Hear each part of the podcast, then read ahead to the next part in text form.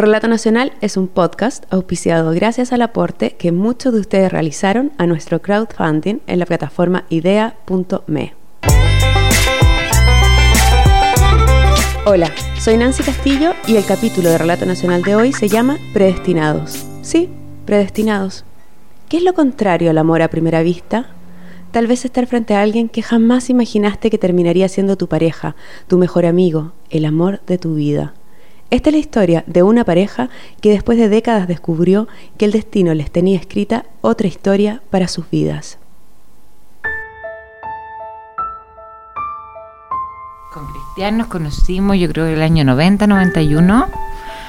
Eh, sí, yo era, tenía como 16 años, estaba como en segundo, tercero medio. Amigo, amigo de mi hermana, ellos venían de la porque ellos estudiaban en La Serena, ingeniería y yo estaba en el colegio todavía, en Viña. Cristian fue durante seis años el novio, o pololo, como decimos en Chile, de la hermana de Morín. Y ella era la hermana chica, la que siempre andaba persiguiéndolos. Ellas pololeaban y yo lo veía, en realidad, me, cuando me iba a Serena, los, enero y febrero, digamos que las vacaciones para mí, después de la universidad, era irme a Serena, que era como el carrete entretenido en esa edad. Al ingresar a la universidad, Morín se va a vivir a Santiago y lo hace con su amiga de infancia, Gaby. Mejores amigas de modo incondicional, en las buenas y en las malas, se habían conocido cuando una tenía 12 años y la otra 14. Se conocieron por algo tan anecdótico como su elevada estatura desde la pubertad. Que jugábamos voleibol. Entonces ella jugaba por su colegio, que era la escuela italiana, y yo por los padres de Valparaíso. Entonces cuando hacían las selecciones de como comunales, regionales, todo está por provincias para ir a jugar los nacionales, seleccionaban a las mejores de cada colegio y hacían un equipo.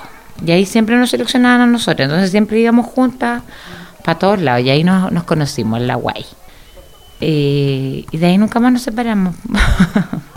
Mientras estaba en la universidad en Santiago y compartiendo departamento con su amiga Gaby, Morín se preocupa de mantener viva la relación con su hermana y de paso con Cristian, visitándolos cada vez que puede, hasta que su hermana termina la relación con él. Para apoyar a Cristian en su pena y distraerlo, sin quererlo, Morín terminó haciendo de Celestina. Cuando mi hermana lo pateó, digamos, a Cristian quedó muy mal. Eh, yo lo llamaba se pucha, ¿cómo está? Y conversábamos, porque él era un súper buen gallo, entonces igual conversábamos harto. Y yo le decía, ya vente a Santiago a carretear, acá salimos con amiga, y lo, trataba de motivar, porque yo sabía que estaba muy mal, muy bajoneado con, con este término de relación. Hasta que mm, ya, bueno, pasaron los años más grandes, ya estábamos tituladas todas trabajando ya, vivíamos todas juntas, igual mis amigas y en un 18, eh, Cristian me llama y me dice, ¿qué vaya a hacer? No, le digo, voy, a, voy al Valle del Elqui. Ah, me dijo, ya juntémonos allá y tráete una amiga. Sí, le digo, yo voy con una amiga, la Gaby, vamos todos para allá. Ah, ya, qué bueno. Y así partimos, pues nos fuimos al Valle Elqui. 20 años, más o menos. Esa era la edad que, que teníamos. Y nos fuimos al Valle Elqui, lo pasamos súper bien. Bueno, Cristian terminó saliendo con ella esa noche. Y, y terminaron juntos, digamos, súper felices ellos, digamos, con, esta nueva relación y yo contenta porque veía que Cristian y la Gaby se llevaban súper bien. Y ahí yo le dije a Cristian, bueno, yo te presenté a la Gaby, preséntame tú a alguien porque yo quedo aquí sola. Y ahí él me presentó a Claudio. Y ahí salimos los cuatro, pues nosotras viajábamos a Serena a verlos porque él también estaba en Serena, su amigo, y, o ellos venían a Santiago a vernos a nosotras. Así, las dos amigas se terminaron casando con dos amigos el año 2001. Morín y Claudio se fueron a vivir a Valdivia, capeando los malos momentos y disfrutando de los buenos, como cuando nacieron sus mellizos, Diego y Antonia. Y mientras tanto, Gaby y Cristian hicieron lo propio en Santiago, donde nació Martina y a los pocos años, el 2006, Vicente. Y en este intentanto, Cristian y la Gabriela, ellos hicieron su vida en Santiago, los dos también tuvieron a la Marti, que fue la primera, y ahí el Vicentito que llegó el 2006. Claro, sí, porque después de la llegada de Vicente, a la Gaby empezó, le diagnosticaron el cáncer. Claro. Gabriela de la Maza, con 34 años, tenía un melanoma a la piel en grado 4, o sea, el peor estado de desarrollo. Esta mujer enamorada de su esposo y de sus hijos y una periodista apasionada en su trabajo puso entonces toda su fuerza en combatir ese cáncer.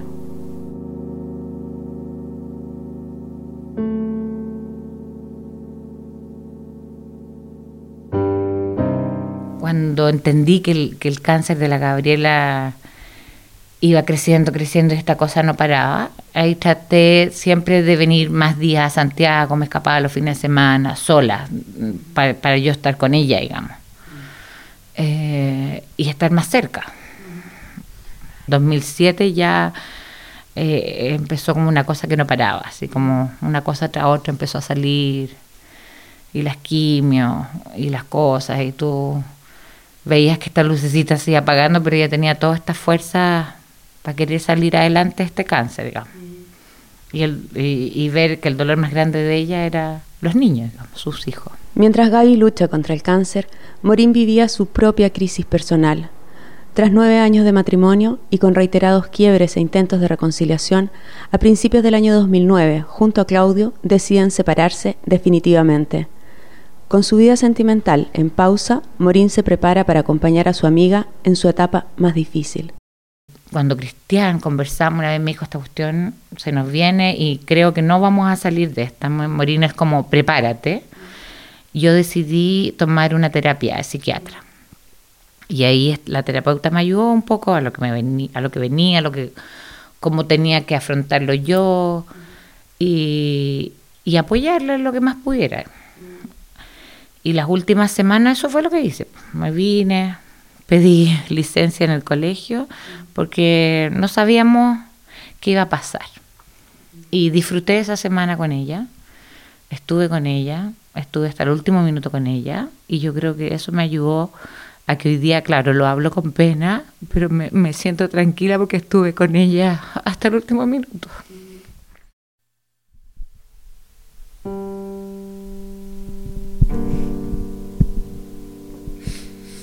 Cuando la Gaby fallece, nos quedamos los dos solos en la pieza mirándola. Y yo le decía, pellizcame, no, no puedo creer lo que está pasando. Y, como que los dos, sin quererlo, nos abrazamos y, nos decíamos, bueno, tenemos que darnos fuerza. Y así fue, por Y después cuando la Gaby se fue, yo quedé las vacaciones, porque la Gaby se fue el 9 de junio. Yo quedé con Fica de vernos en las vacaciones de invierno y hacer cosas con los niños para que un poco sopesar esto. Y los niños en realidad yo los, siempre los vi tranquilos. Nunca los vi mal porque encuentro que la Gabriela y Cristian hicieron muy buen trabajo como, como papá previo. O sea, ellos eh, eh, fueron a una psicóloga, hablaron con la psicóloga, ella les, los ayudó cómo abarcar este tema y la verdad es que eso los ayudó muchísimo para después.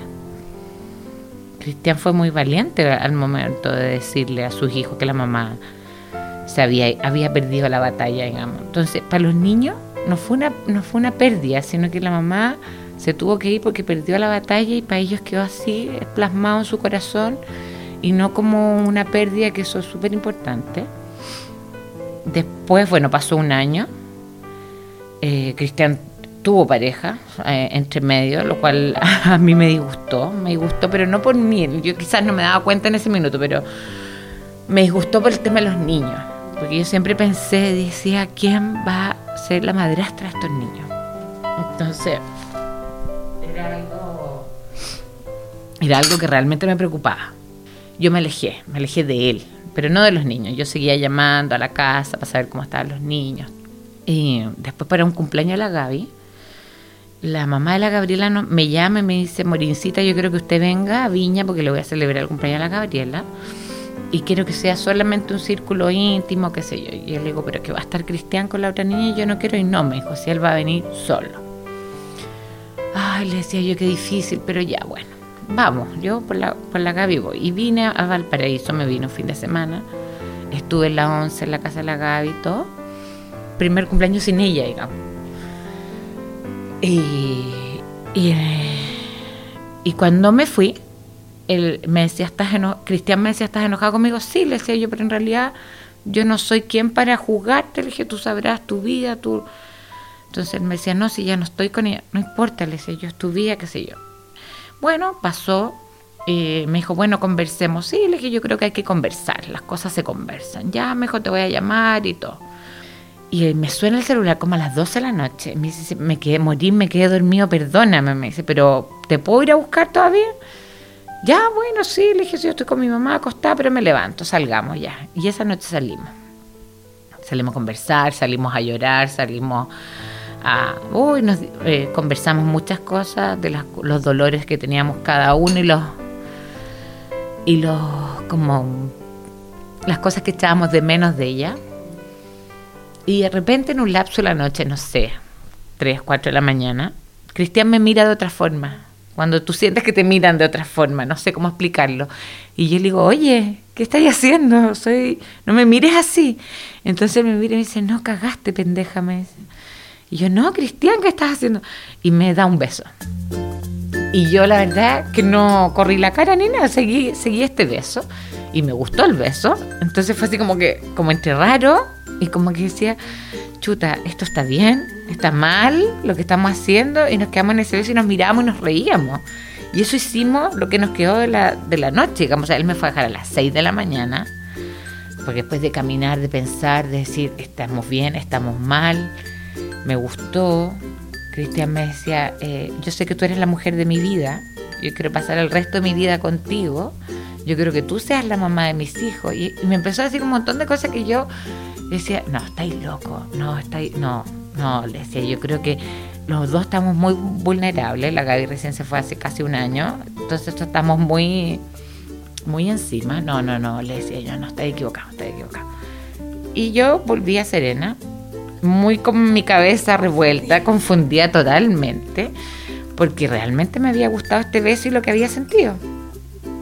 Y Cristian me, me manda un mensaje, me dice, te voy a dar un tiempo para que lo pienses, pero yo no voy a cambiar de parecer. Y ese tiempo fue un mes. Y el mes él llegó de sorpresa a mi casa a tocarme la puerta serena con los niños. Y él le decía, ¿y tú? Eh, aquí estoy, pues me vengo a, a saber qué va a pasar. Y en ese saber qué va a pasar, yo le decía, bueno, intentémoslo. Y lo intentamos y, en el intento llevamos cuatro años juntos. Nunca más nos separamos. Esta historia podría terminar ahí, y yo contarles que se fueron a vivir juntos y de tener cada uno dos hijos sumaron cuatro. Como los niños se conocían desde siempre, pasaron de ser amigos a ser hermanos. Para los niños no fue difícil. Al contrario. Y en la casa donde antes vivían tres, ahora viven seis, pero no, la historia no termina ahí, porque Morín y Cristian deciden tener un hijo que fuera fruto de esta nueva unión. El primer intento es una pérdida. Ambos se apenan, pero siguen adelante con el plan, y como para aliviar tensiones, se van de vacaciones. Y a la vuelta del viaje, eh, yo le decía, me siento rara, algo me pasa ya, voy al doctor. Y el doctor me dice, estás embarazada. Y eh, ya llegó el nuestro. Entonces llegamos a la eco y ya está, el, doctor está mostrando la eco. Y dice, mira, aquí está tu huevito, está súper bien, está fiatado. Ya me dice, a ver, vamos a ver de qué ovario salió. Y cuando el doctor va pasando de un lado al otro, me dice, a ver, y se devuelve. Aquí hay otro huevito. Y ahí nosotros, ¡oh! No, mellizos de nuevo. Y ahí, Oye, cuando le contamos a los niños fue pero así, saltaban todos en una pata, mellizos, qué bueno. Entonces los hombres, por supuesto, decían que sean dos hombres, las niñas, que sean dos niñas. Sacaron papel, empezaron a hacer listas de nombres, fue como la revolución, así nosotros los miramos. Yo decía, qué bueno que están grandes para que me ayuden, porque como van a ser dos. Así que no, fue muy, muy, muy como todo felicidad. Así.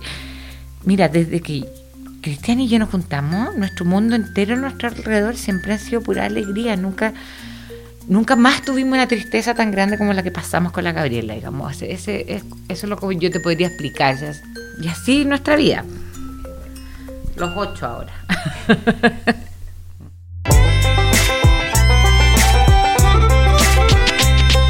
El capítulo de Relato Nacional de hoy, titulado Predestinados, fue realizado por mí, Nancy Castillo.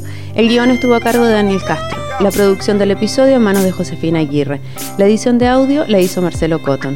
Por las canciones Carefree, Lost, Heartbreaking y Sovereign, agradecemos a Kevin McLeod y a todos ustedes por escucharnos y haber aportado en nuestro crowdfunding en Ideame. Si quieres escuchar más capítulos de Relato Nacional, ingresa a www.relatonacional.com.